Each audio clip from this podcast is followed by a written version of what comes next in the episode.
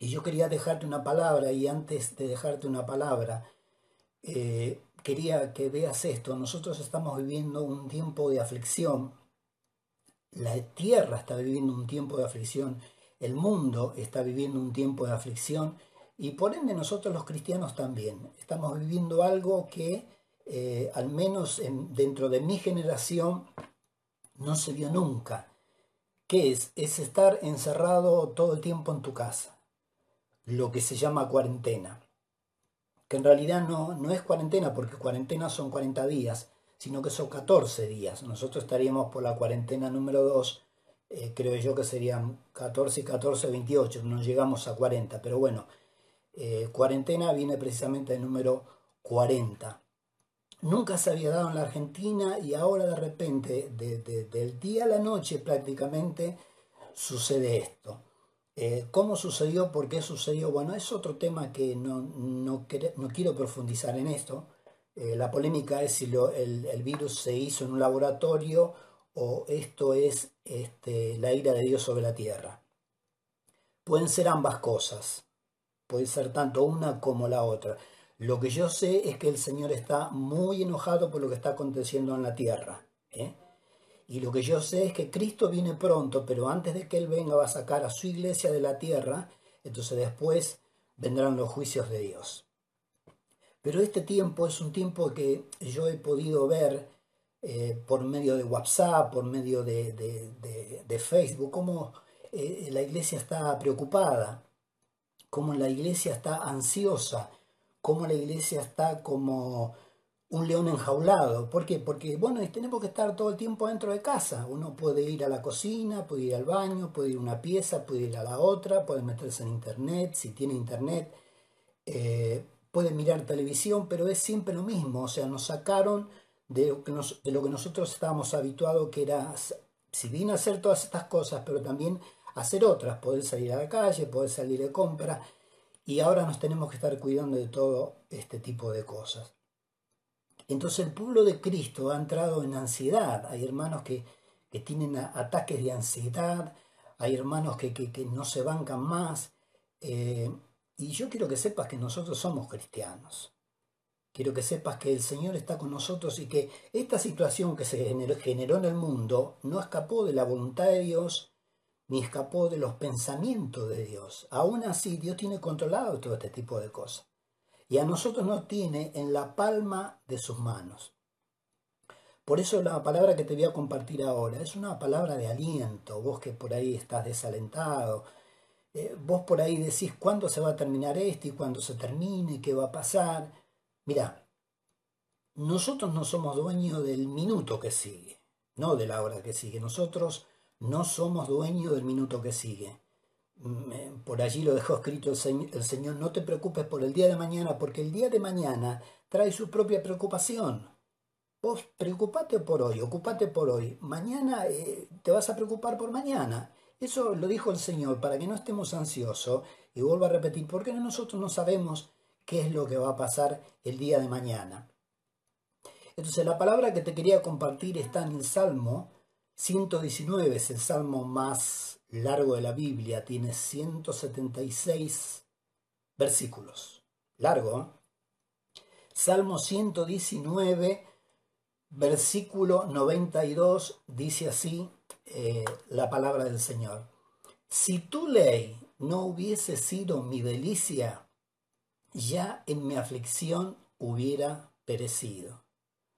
Si tu ley no hubiese sido mi delicia, ya en mi aflicción hubiera perecido.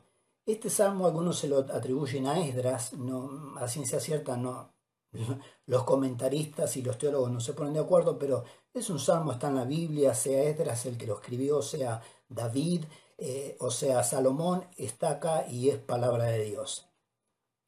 Fíjate vos que parece una palabra insignificante, ¿no? Versículo 92, si tu ley no hubiese sido mi delicia, ya en mi aflicción hubiera perecido. Eh, eh, la ley en ese entonces era la Torá, eh, el Pentateuco, pero para nosotros es, hoy es la palabra de Dios, Antiguo Testamento y Nuevo Testamento. Y aquí el salmista, ¿qué está diciendo? Que si la palabra de él no hubiera sido una delicia para él, en su aflicción hubiera perecido. Mira, te lo digo al revés. Dice, si tu ley no hubiese sido mi delicia, ya en mi aflicción hubiera perecido. Quiere decir que el salmista hubiera, perecido en la aflicción si la palabra de Jehová no hubiera sido su delicia, si él no se hubiera deleitado en la palabra de Jehová, hubiera perecido. Mira lo que dice la versión lenguaje sencillo. Si tu palabra no me hiciera tan feliz, ya me hubiera muerto de tristeza. Qué versión, ¿verdad? Escucha, el salmista le dice al Señor, si tu palabra no me hiciera tan feliz, ya me hubiera muerto de tristeza. Y tengo otra versión que es la versión Dios habla hoy que dice, si tu enseñanza no me trajera alegría, la tristeza habría acabado conmigo. Entonces yo te diría, vos no querés que la tristeza acabe con vos, vos no querés que, eh, perecer en la aflicción, porque lo que estamos padeciendo, perdón, es una aflicción. Bueno, entonces, ¿qué tenés que hacer? Agarrarte, tomarte de la palabra del Señor. Si tu enseñanza no me trajera alegría, la tristeza habría acabado conmigo. ¿Cómo la palabra del Señor puede traer alegría a mi corazón, a mi mente? ¿Cómo puede traer alegría para yo poder sobrellevar la aflicción que estamos padeciendo, el encierro? Esta prisión domiciliaria, le, llamaría yo, prisión domiciliaria donde todos tenemos que estar prisioneros en nuestro domicilio. Bueno, tomándome de las promesas de Dios. Algunos dicen que hay 3.000 promesas, otros dicen que hay 4.000, otros dicen que hay 1.500. Hay un montón de promesas de Dios en la Biblia que si tan solamente nos agarráramos de una, si tan solamente tomáramos una de esas promesas, nos deleitamos en esa promesa y no vamos a perecer en la aflicción en la que estamos ahora. Esta aflicción de estar eh, eh, eh, encerrados y de no poder salir y de no poder ir a los cultos como estábamos acostumbrados dos veces por semana o una vez por semana. Entonces, nuestra alma, nuestra mente, nuestro corazón tiende a, a bajonearse porque claro, nos falta un montón de cosas. Estamos pasando aflicción. Te voy a contar una historia. Hace unos años atrás había en Capital Federal o Ciudad Autónoma de Buenos Aires, como quiera llamarlo, había una cárcel en Pichincha y Avenida Caseros, o Avenida Caseros y Pichincha. Había una cárcel que se llamaba la unidad número uno. Esa cárcel más o menos tenía 23 pisos de alto, pero los pabellones estaban hasta eh, el mm, piso número 18, o sea, 18 pisos con pabellones y con celdas, celda de un lado, celda del otro, y los que estaban en la celda estaban del lado que estaba la celda y del otro lado había una ventana muy chica en donde entraba la luz del sol. Pero nunca se veía el sol directo. Y yo conozco una persona que estuvo allí en ese lugar. Y te voy a contar cómo eran eh, las medidas de la celda. Las medidas de la celda eran de 2 metros por un metro y medio. Escuchá, ¿eh? 2 metros así de largo por un metro y medio de ancho. Aquí en esta habitación donde yo estoy tiene casi, casi 4 por 4 Después está el comedor, está eh, la cocina comedor, está la otra pieza, está el baño y está el patio. Bueno, ahí era una celda de dos metros por un metro y medio. Y allí fue a parar este varón, pero cuando este varón fue a parar allí ya era creyente, había venido de otra cárcel, estaba, venía a estar preso de otra cárcel, y fue a parar allí, eh, y bueno, te cuento que en total estuvo dos años eh, y diez meses detenido, pero un año, un año, 24 meses estuvo en esa celda de dos metros por un metro y medio. ¿Qué hacía este varón? Vos ponete a pensar esto, pensá por favor. Apelo a tu razonamiento, apelo a tu... Eh, eh, pensá por favor. Ahí vos tenías la cama, tenías un, como un roperito así para poner tu ropa, tenías la mesita y el asiento donde te traían la comida y comías ahí, no salías a ningún lado, y al lado de la cama tenías el inodoro y arriba tenías el lavabo o donde vos te lavabas las manos. O sea, no salías para nada de, esa celda, a no ser para el recreo, que era dos horas por día, en donde eh, llevaban a todos los, los, reos, a todos los presos, eh, pero estaban bajo, bajo techo, o sea, era un, eh, un, cubículo mucho más grande donde caminaba, donde conversaba con el, el, de, la, el de la celda de al, lado, pero no dejabas de estar, nunca estabas, nunca estabas bajo el cielo, nunca. Este varón estuvo allí 12 meses, como te dije antes, pero creyente, evangélico. Entonces, ¿qué hacía? ¿Qué mejor que eh, explotar ese tiempo que para otros sería perdido? Un tiempo de aflicción, hermanos, por favor. Un tiempo de aflicción. Imagínate, 24 horas encerrado ahí. Entonces escuchaba la radio, programas cristianos, leía la Biblia, leía la Biblia, escuchaba la radio, escuchaba la radio, todos programas cristianos, todas cosas cristianas. Entonces, este varón tomó este pasaje y se dio cuenta que lo que hacía que él pudiera seguir adelante era la palabra de Dios. Se deleitaba en la palabra de Dios y él sabía que un día Dios lo iba a sacar de ahí. Uno de los versículos que había leído es Romanos 8, 33 y 34. Se leyó toda la Biblia, pero te digo uno de los versículos que había leído es Romanos 8, 33 y 34, que dice, ¿quién acusará a los escogidos de Dios? Pregunta. Luego dice, Dios es el que justifica, como queriendo decir, si Dios es el que nos justifica a nosotros, ¿Quién nos puede acusar? ¿Cuál es la respuesta? Nadie. Luego el versículo 34 dice, pregunta de vuelta, ¿quién es el que condenará? Nosotros respondemos, nadie. Cristo es el que murió. Más aún, el que también resucitó, el que además está a la diestra de Dios, el que también intercede por nosotros. Entonces este varón se agarró fuertemente de este pasaje. Este pasaje fue uno de, sus pasajes de, que hizo delicia en, su vida. ¿Por qué? Porque acá dice, ¿quién acusará a los escogidos de Dios? Dios es el que justifica. Entonces la palabra es clarita, no hay mucho que, que enseñar al respecto. Entonces él tomó esta palabra literalmente para su vida y él dijo, aunque yo fui una mala persona, me entregué a Cristo en la cárcel, estoy arrepentido de todo lo que hice eh, entonces, gracias a la muerte de Jesús en la cruz del Calvario, nosotros somos justificados de todos estos pecados. ¿Por qué somos justificados? Porque Jesucristo nos perdonó, porque Dios nos perdonó a través de la sangre derramada por su Hijo en la cruz del Calvario. Entonces este varón decía, si Dios me perdonó, ¿quién me puede acusar? El juez me puede acusar, el fiscal me puede acusar, la Cámara me puede acusar. ¿Quién me puede acusar si Dios es el que me justifica?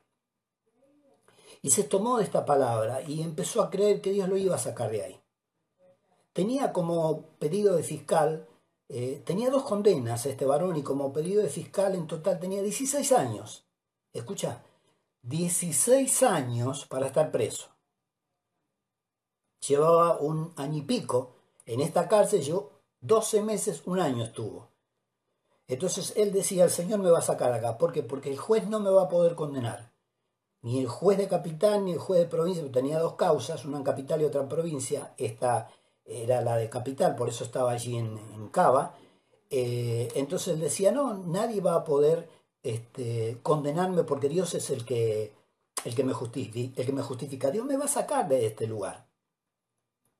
Entonces, este varón cuenta de que por ahí a veces era trasladado desde la prisión esta, la unidad número uno de caseros, era trasladado a tribunales. A veces lo llamaba al juez para que amplíe la, declaración o para tomar alguna testimonial o algo así. Y él iba en los, en ese entonces había unos camiones que se llamaban celulares, eran azules, eh, con unos calabocitos muy chiquitos, yo te diría de, de medio metro por medio metro, varios calabocitos de esos, donde ponían a los que eran trasladados a tribunales. Los llevaban a tribunales y luego lo volvían a llevar a, esta cárcel.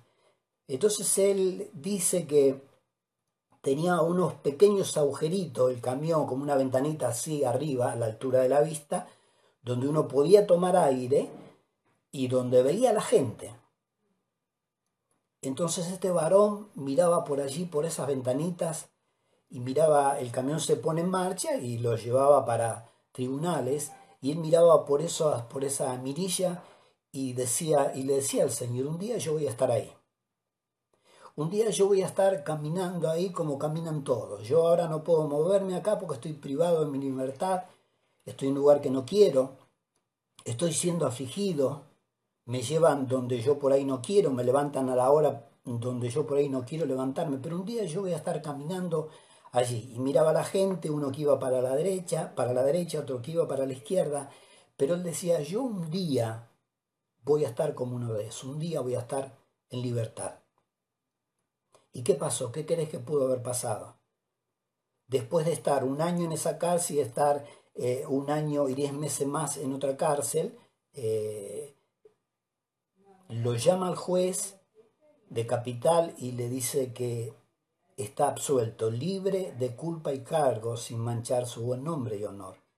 Y después lo llama al juez de provincia y le dice exactamente lo mismo, que está libre de culpa y cargo. Absuelto, eso quiere decir absuelto. Libre de culpa y cargo sin manchar su buen nombre y honor. Y este varón que estuvo afligido por dos años y diez meses, tomándose de las palabras del Señor, tomándose las promesas del Señor, en este caso Romanos 8:33, ¿Quién acusa a los escogidos de Dios? Nadie puede acusar, pero absolutamente nadie. ¿Por qué? Porque Dios es el, que justifica. Nosotros, te vuelvo a repetir, somos justificados por Dios por la muerte de su Hijo en la cruz del Calvario. Ahora, estamos pasando aflicción, estamos pasando aflicción, pero tomémonos de la palabra del Señor, como hizo este varón. Creamos de que esto va a pasar. Hermano amado, esto va a pasar, esto va a pasar. Esto va a pasar. Y vamos a seguir la vida como vinimos siguiendo hasta ahora, pero esto va a pasar. ¿Cuánto puede tardar? No va a tardar un año como este varón estuvo en esa cárcel. Acuérdate, dos metros por un metro y medio de ancho. Él y el Señor, el Señor y Él. Por eso creo que es un tiempo, es un tiempo en donde nosotros los cristianos tenemos que buscar más de Dios. Ponerle mirando eh, eh, videos de YouTube de predicaciones, si tenés internet, si no tenés internet, bueno, hay que orar para que todos los hermanos puedan tener internet, escuchando predicaciones, escuchando una radio cristiana, aprovechando el tiempo, como dice la palabra del Señor, porque el tiempo es corto. Mira, por allí por 1655 Isaac Newton estuvo en cuarentena, pero en cuarentena de verdad, 40 días, porque en ese entonces andaba la peste bubónica, una peste que transmitían las, las ratas, y, dice la historia que este hombre aprovechó el tiempo para inventar el cálculo, desarrollar su teoría sobre la óptica y formular las leyes del movimiento y la gravedad.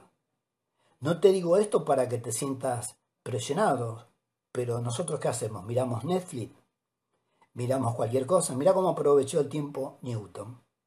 Y de hecho salieron estas cosas. ¿Por qué? Porque aprovechó su tiempo. Este hombre habrá dicho, estoy 40, tengo que estar 40 días acá en mi casa, bueno, tengo que sacarle provecho.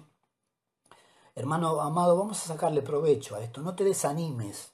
¿eh? Yo quiero, con esta palabra de Dios, esta palabra de Dios tiene que hacer tu aliento que vos puedas decirle al Señor, Señor, si tu palabra no hubiese sido mi delicia, por eso tenemos que deleitarnos en la palabra del Señor. Si tu palabra no hubiese sido mi delicia, en esta mi aflicción ya hubiese perecido. Y vos vas a ver que cuando pase esto, porque esto va a pasar como pasan todas las cosas, hasta nosotros vamos a pasar. Vos vas a ver que cuando pase esto, como pasaron, pasaron todas las cosas y como van a pasar todas las cosas, vas a poder decir esta palabra. Gracias Señor, porque tu palabra que está escrita en la Biblia fue mi delicia en tiempo de aflicción. Y si tu palabra no hubiese sido mi delicia en ese tiempo de la aflicción, de donde tuvimos que pasar por cuarentena, encerrados en nuestras casas, yo hubiera perecido, hubiera perecido en mi amargura, hubiera perecido en la tristeza, porque eso es aflicción. Aflicción es tristeza, aflicción es amargura, es pobreza, eso quiere decir aflicción, si te fijas en el diccionario bíblico. Dios no va a sacar de esa. Dios tiene cuidado de nosotros, por favor, por favor, Dios tiene cuidado de nosotros. Vamos a salir adelante, van a caer, como dice el Salmo 91, van a caer a nuestro lado mil, a nuestra diestra diez mil, pero a nosotros no nos va a tocar. Tomate de una promesa del Señor, por favor, tomate y deleitate en esa promesa y agarrate esa promesa y espera el tiempo de Dios. ¿Cuánto más podremos estar así? Un mes más, dos meses más. Vos decís, uh, ¿cuánto tiempo? Este varón estuvo un año. ¿eh? Estoy, seguro que tu pieza no mide eh, un metro y medio de ancho por dos metros de largo. Estoy seguro que es un poquito más grande y además podés salir al patio o qué sé yo. Podés moverte. ¿eh? Pero este hombre pudo seguir adelante porque la palabra de Dios fue su delicia. Y no pereció en el momento de la prueba, en el momento de la aflicción. Yo quiero que hagamos una oración ya terminando el programa del día de hoy y que vos te pongas de acuerdo conmigo para que oremos. Y aquellos hermanos que hasta hoy estaban afligidos, deja la aflicción, dejar, dejar. Sí, pero yo me siento, sí, tómate la palabra de Dios, te vuelvo a repetir, va a pasar. Todo pasa, te lo digo por experiencia. Todo pasa, absolutamente todo pasa. Dios es justo y Dios es fiel y Dios nos tiene a nosotros en la palma de sus manos. Vamos a orar. Padre, yo te doy gracias, Señor, por esta tu palabra. Te doy gracias, Señor, por este salmo, Salmo 119, versículo 92, Señor, en donde el salmista dijo, si tu palabra no hubiese sido mi delicia, ya en mi aflicción hubiera perecido. Gracias, Señor, porque Dice la Biblia que tu palabra es para todas las generaciones, o sea que también es para nuestra generación y para la generación que vendrá, Señor, si vos no venís antes. Y que nosotros podemos esta aplicar, aplicar esta palabra en nuestras vidas, en el hoy y en el ahora. Que tu palabra sea nuestra delicia. Que sepamos que vos estás con nosotros, que nos tomemos de tus promesas, Señor, para seguir adelante sabiendo que esto va a pasar que dentro de no mucho tiempo vamos a volver a congregarnos, vamos a estar de vuelta los hermanos juntos y en armonía. Pero a la vez, a, la vez sabemos, Señor, que después de esto que nos está aconteciendo en este momento va a haber un antes y un después. Señor, que nuestro después sea de bendición por causa de que nosotros te buscamos, Señor. Que te busquemos en tu palabra, que te busquemos en ayuno, que te busquemos en oración. Aquellos hermanos que tienen por costumbre no congregarse, Señor, que empiecen a congregarse, porque a la vez tu palabra dice que el que esté frío que se enfríe más y el que esté caliente que se caliente. Señor, que nos podamos calentar más, Señor.